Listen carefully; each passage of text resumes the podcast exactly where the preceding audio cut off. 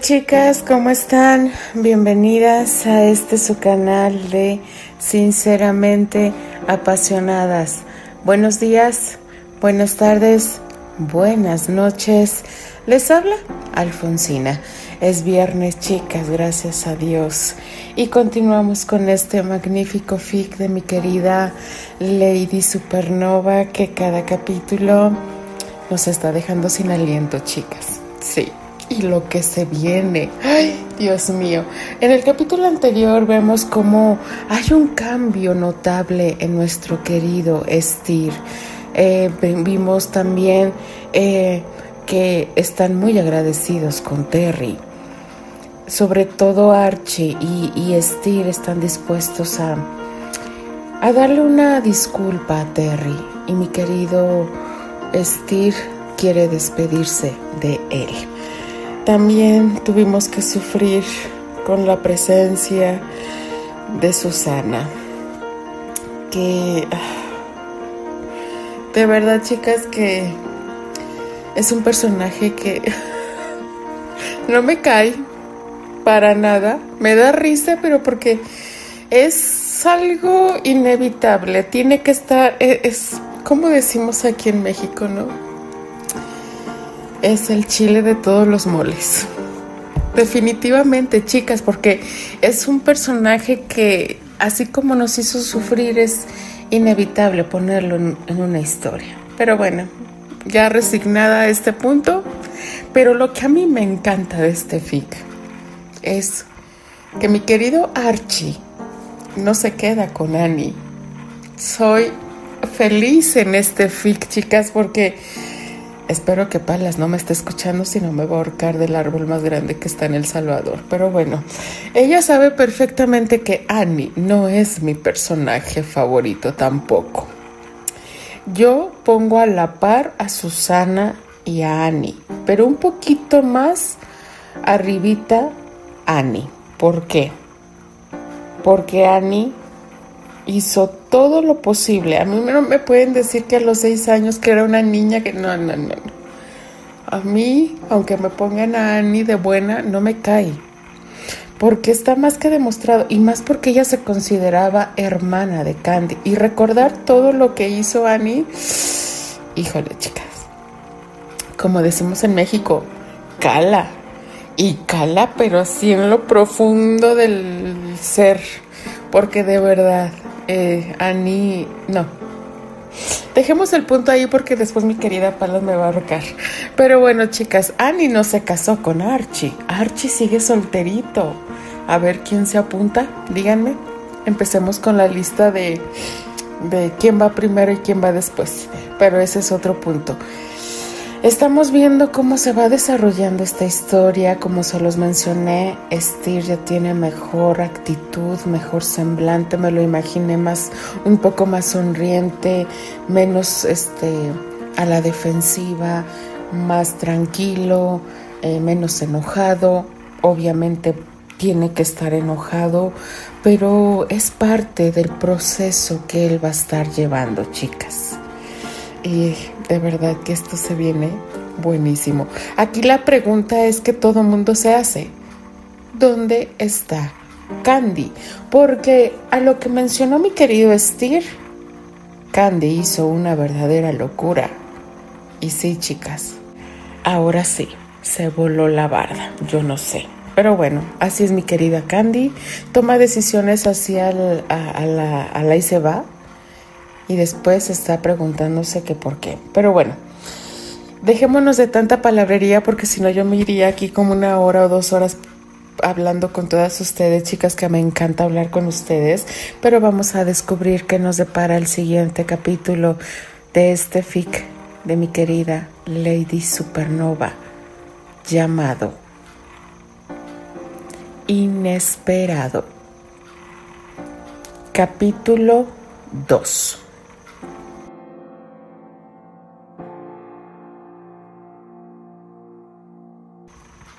Manhattan, Nueva York.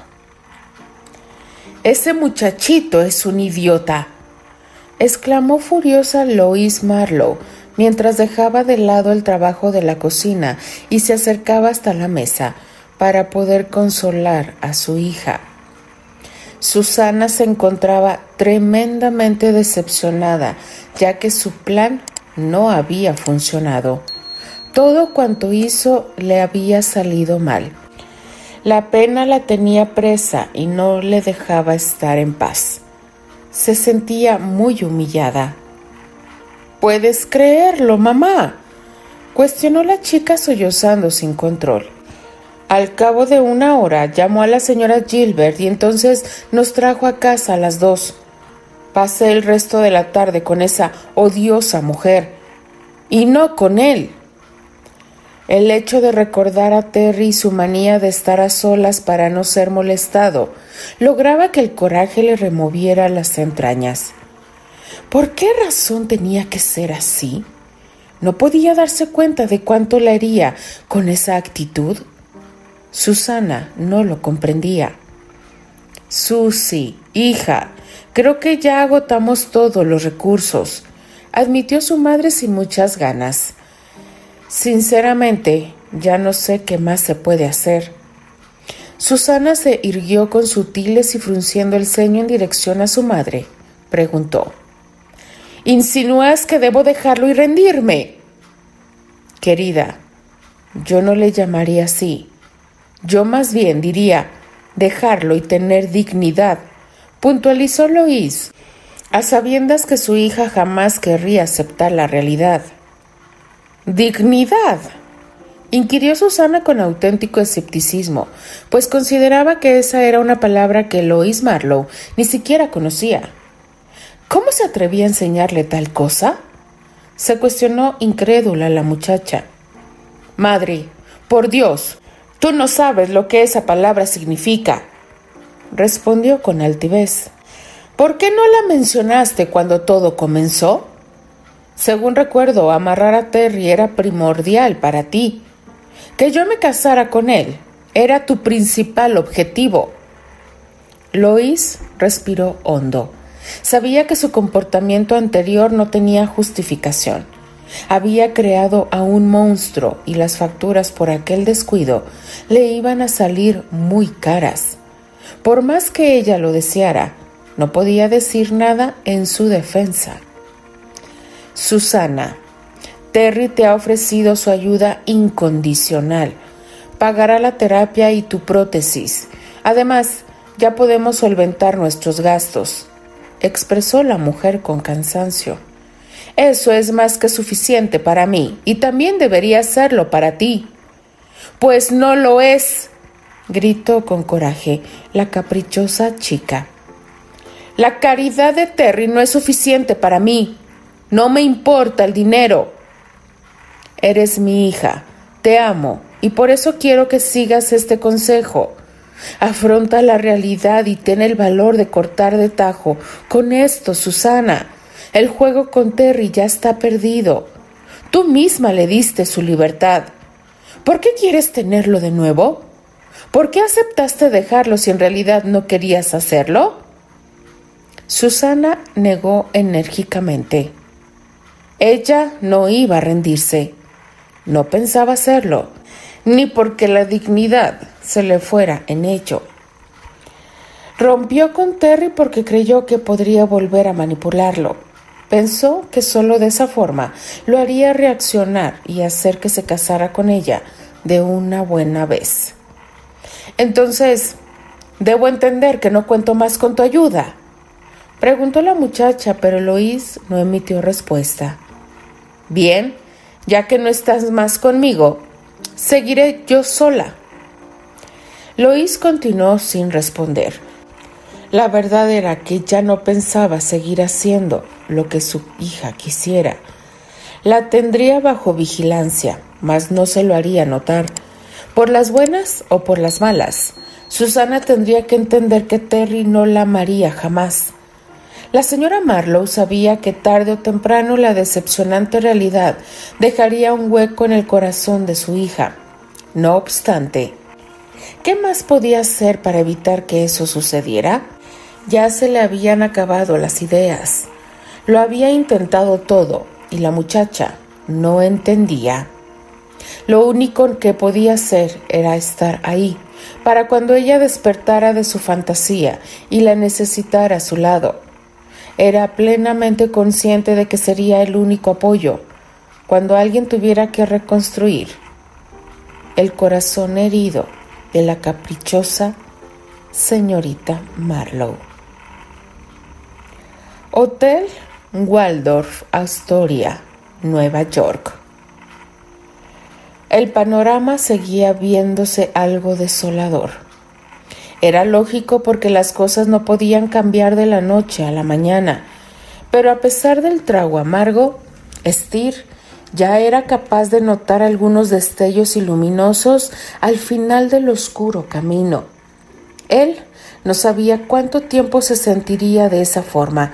Pese a ello, pensaba aprovechar cada momento de la luminosidad que se le otorgaba. Podría decirse que la esperanza por fin estaba apoderándose de él. Esa mañana, por ejemplo, tuvo que aceptar que era diferente a cualquier otra que hubiese vivido en los últimos años. El amanecer era tan distinto que, por momentos, se sintió dentro de un sueño. La elegante suite que ocupaba en el enigmático hotel Waldorf Astoria era la misma en la que se hospedaron años atrás. Estar en ella era como viajar al pasado y recordar los momentos en los que el lujo y la presunción reinaban en su vida, aquel tiempo en el que la tía abuela Elroy los malcriaba por completo. La ventana de la estancia le regalaba una vista privilegiada de los edificios que adornaban la hermosa ciudad. El paisaje, sin duda, era algo digno de admirarse. Nueva York era imponente e increíblemente maravilloso.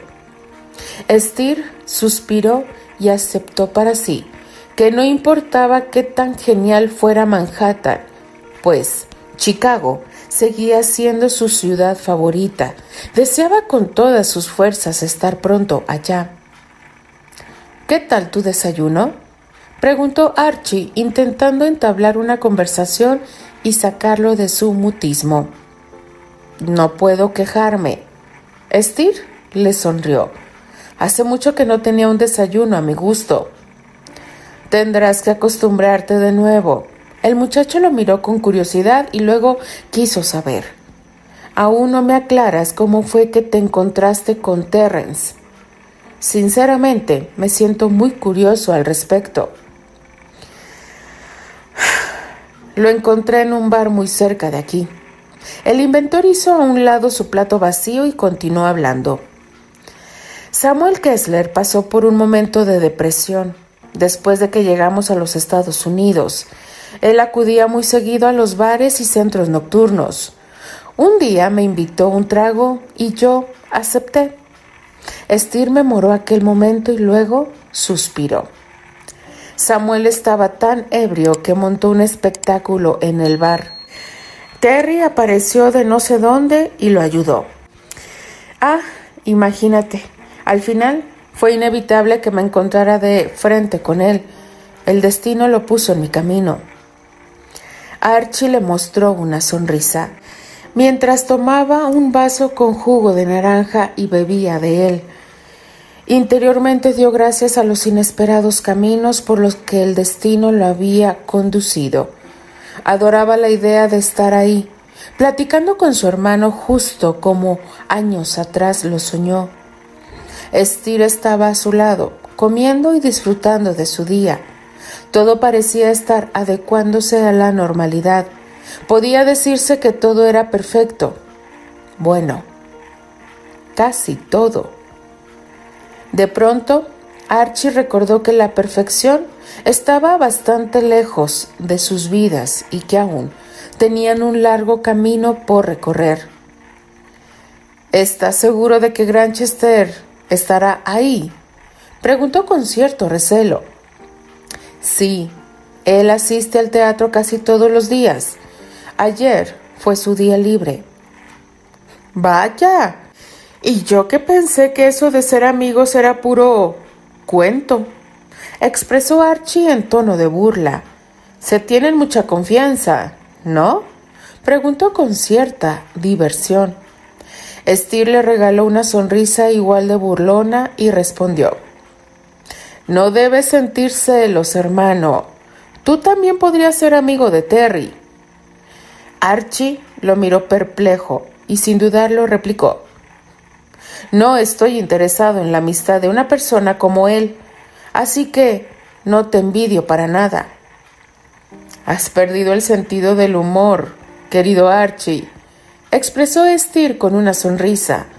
Seguro que hasta de eso yo soy el culpable. Archie negó y un tanto molesto le respondió. Deja eso, Steer. No volvamos a lo mismo. ¿Quieres?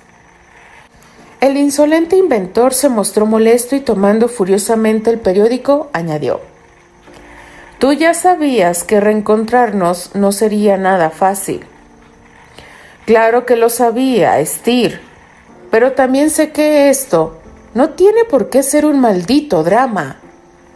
Ambos se quedaron callados. Archie siguió comiendo el resto de su desayuno y Steer continuó leyendo el periódico.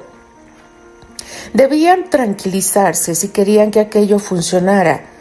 Los hermanos Colwell lo sabían, pero a pesar de ser conscientes de eso, era evidente que aún no superaban la fricción que había provocado el engaño entre ellos. Otro lapso de tiempo tendría que pasar para que las heridas quedaran completamente cerradas. Mientras tenían que encontrar la forma de hacer que Terry aceptara la propuesta que tenían para él. Ambos sabían que no sería nada fácil, pues el actor se caracterizaba por ser extremadamente orgulloso. Y ¿Estás seguro de que Terrence ya no tiene nada que ver con la actriz? Preguntó Archie después de calmarse. Muy seguro. ¿Esa información ya es de dominio público? Steer bajó el periódico para contestar. No. Ellos terminaron hace un mes, pero Robert Hathaway le sugirió a Terry que lo diera a conocer hasta que la temporada teatral termine de esa forma, los periodistas no lo atacarán y lo dejarán vivir tranquilo. De acuerdo. Así que será mejor que nos vayamos preparando para salir. Archie se levantó de la mesa con la intención de dirigirse a su habitación. Steer dejó el periódico a un lado y sin pensarlo, expresó. Lo lamento, Archie. Archie se detuvo y volteando para mirarlo fijamente, le contestó. ¿Qué es lo que lamentas? Estir se sonrojó como pocas veces lo hacía y le hizo saber. Lamento portarme como idiota. De verdad, lamento hacerte enojar. Archie sonrió y con un fraternal golpecito sobre la espalda de Steer le animó. Aunque te comportes como el gemelo malvado de Steer, yo te amo, hermano, y te acepto así. El elegante muchacho tomó una gorra y lo puso sobre la cabeza del ex militar. Tenemos mucho camino por delante. Será mejor que dejemos de pelear. Al menos por un rato. Steer asintió. Aquella petición era lo más sensato que había escuchado. Candy siempre nos ha unido. Esta vez no tiene por qué ser diferente. Aceptó con una sonrisa y armándose de valor confesó. Sé que Terry no es santo de tu devoción, pero tienes que saber que es un buen tipo, dijo Steer con tranquilidad. Hay una historia muy dramática detrás de lo que tú ya conoces. Archie no respondió. No sabía qué contestar a esas palabras.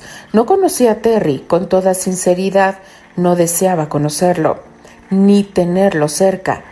Pese a ello, una deuda tenía que pagar, y como hombre que era, afrontaría con valentía aquella situación. Tendrás que armarte de paciencia y no explotar en cuanto lo veas, le recomendó el inventor. Enterarse de las noticias que le tenemos ya será suficiente para él. ¿Prometes mantener la calma? Preguntó Estir. A lo que Archie, no muy convencido, respondió. Lo intentaré, mencionó desviando la mirada y observando despreocupadamente un costoso reloj de bolsillo. Nos veremos en quince minutos. ¿De acuerdo? De acuerdo. Ambos hermanos se despidieron momentáneamente y cada uno se dirigió a su habitación. Al cabo de unos minutos salieron y se encontraron listos para ir hacia Broadway y emprender su aventura. Broadway. La lectura del libreto había sido un desastre. Las miradas que le dirigían sus compañeros se lo demostraron y eso no le gustaba. Terence Granchester no era de los que cometían errores. ¿Qué me está pasando? Se cuestionaba duramente al momento que daba un fuerte golpe sobre la mesa. Tenía mucho tiempo que no se sentía así. Se detestó por no dar el 100% de sus capacidades. No importaba si aquello había sido una simple lectura. Robert Hathaway, por su parte, pudo darse cuenta del estado de ánimo en el que se encontraba su joven estrella. Desde el preciso momento en que el chico ingresó al recinto que ocupaban para ensayar, le notó cabizbajo y extremadamente callado, sin contar que durante la lectura del libreto se mostró desconcentrado y nervioso. Terry no era una persona activamente social. La gran realidad era que el muchacho siempre había sido muy introvertido. Sin embargo, el talento para interpretar lo llevaba en la sangre. Era evidente que estaba pasando por un momento difícil. Robert era muy capaz de entenderlo. Pese a ello, le preocupaba que ese estado de ánimo se extendiera. ¿Sucede algo, Terrence? Le cuestionó el hombre en cuanto tuvo el tiempo de reunirse nuevamente con él. Terry encendió un cigarrillo y de inmediato negó. No. ¿Por qué lo preguntas? Te noto algo distraído, confesó Robert al tiempo que se acercaba al joven actor. Durante la lectura del libreto no estuviste concentrado. Titubeaste en tus líneas y tú nunca lo haces. Hathaway palmeó la espalda de su pupilo y de nuevo le cuestionó. Oye, ¿cuántas veces te he dicho que fumar no es bueno para tu voz?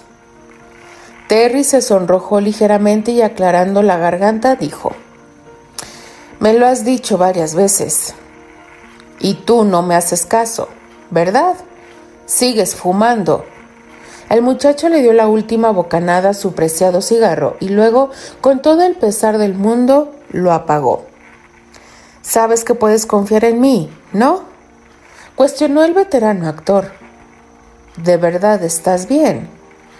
Terry se sintió incómodo, pero sin ocultarlo más, declaró. He tenido algunos problemas personales, pero prometo poner más atención en los ensayos.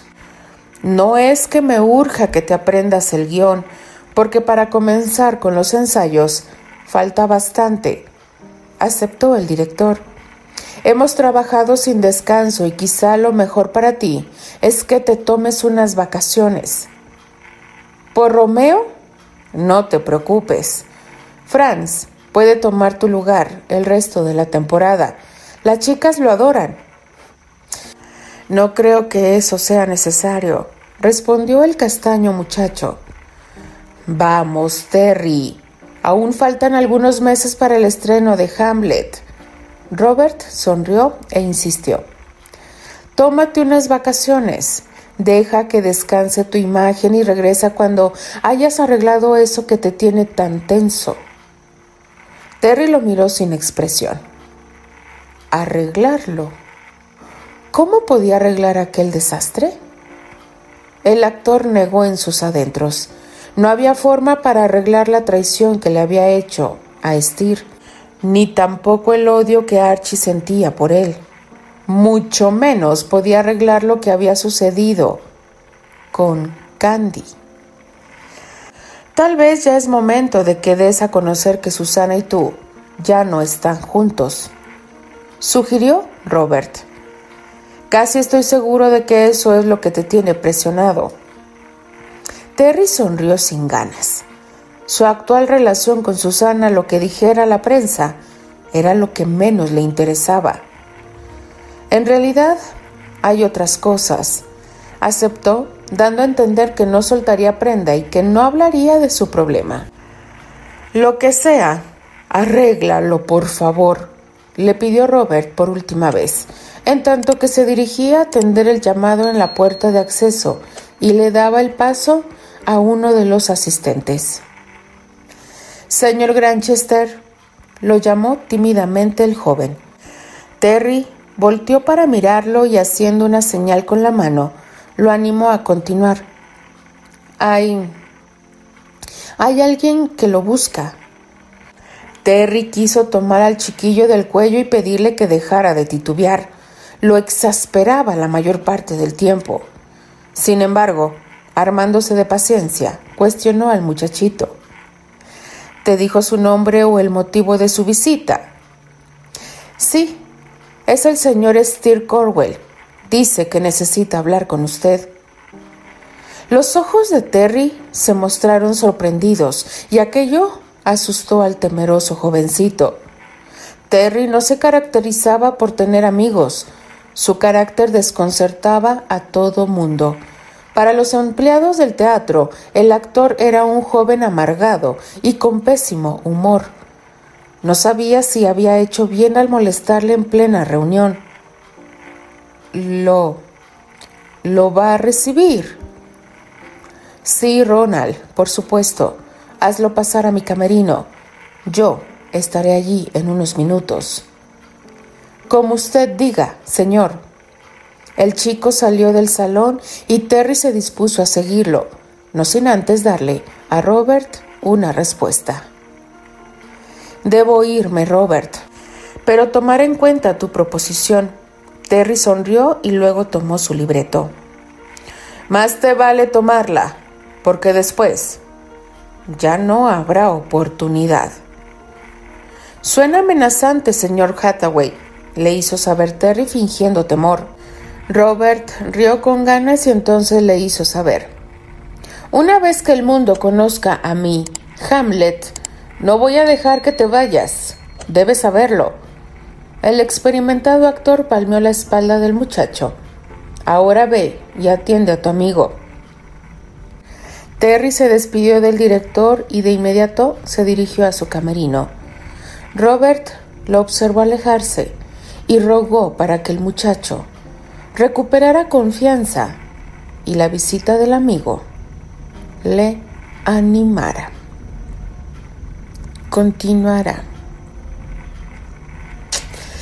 Ay, chicas, sinceramente aquí acabamos de comprobar que Susana no tiene ni una pizca de dignidad. Está montada en su macho, como decimos aquí en México, terca a pesar de que su madre quiere darle a entender, quiere ayudarla de que tenga tantita dignidad, para salir adelante ella sola, lo cual Susana pues no quiere entender. Me da gusto ver que mi querido Steer va mejorando en su actitud, en su humor, porque ya está bromea. Sí va a haber momentos en que saque esa amargura, es normal, chicas. Creo que es normal para toda persona que pasa por ese momento tan traumático, pero poco a poco se va y se van cicatrizando las heridas de un corazón herido y alma sobre todo. Pero bueno, chicas, es viernes. Disfruten su fin de semana, descansen, les mando un fuerte abrazo, cuídense mucho, denle like a la narración, déjenme sus maravillosos comentarios. Les habla y se despide Alfonsina, la chica de los labios rojos, y de parte de las apasionadas. Nos escribimos, nos leemos y nos escuchamos en el siguiente capítulo. Adiós.